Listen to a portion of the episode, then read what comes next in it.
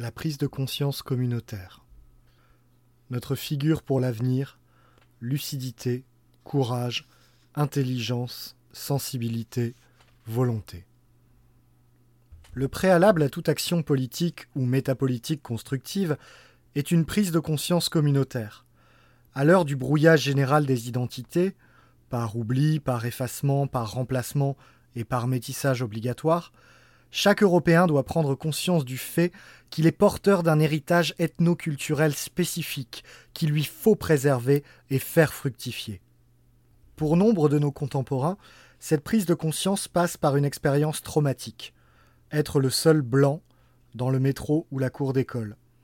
Souvent très violente, trop violente, cette prise de conscience a quelque chose de stupéfiant, de paralysant, et rarement suivie d'un bouleversement fondamental dans la manière d'être. Elle peut parfois conduire au désespoir, au renoncement, au sentiment que tout est foutu. L'Institut Iliade a pour vocation de susciter et d'accompagner cette prise de conscience communautaire, mais en la tirant vers le haut, en la rendant féconde plutôt qu'incapacitante. Cela suppose de faire montre de plusieurs vertus.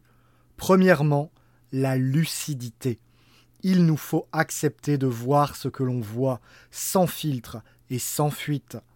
Tenter d'ignorer la réalité du monde contemporain en se réfugiant dans un passé idéalisé ou en se repliant pour ne plus en sortir entre les quatre murs de son appartement est le meilleur moyen de perdre davantage de terrain.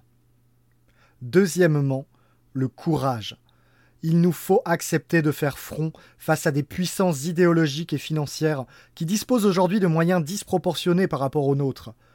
Le courage est aussi celui de refuser la diabolisation, qui frappe vite tout défenseur des identités enracinées s'opposant aux idéologies universalistes et aux intérêts marchands mondiaux. L'homme courageux doit systématiquement retourner les procès en diabolisation.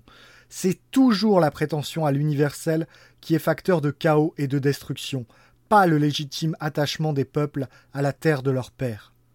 Troisièmement, l'intelligence et la sensibilité il nous faut en permanence rappeler et incarner la richesse de notre héritage ethno-culturel qui ne se réduit pas à une couleur de peau. Un blanc vêtu en basket survêtement, écoutant du rap sur le chemin du McDonald's, n'a pas grand-chose d'un Européen. Une torpeur aliénante le prive de sa pleine et réelle existence, en même temps que de son héritage culturel. Enfin, la volonté. Notre conscience identitaire n'est pas tournée vers le passé, vers une volonté muséale de conservation. Elle a une visée constructive. Il nous appartient de travailler à une révolution conservatrice pour qu'advienne une nouvelle renaissance européenne. Ainsi entendu, la révolution n'est pas une destruction, mais un mouvement de retour à l'origine pour prendre un nouvel élan.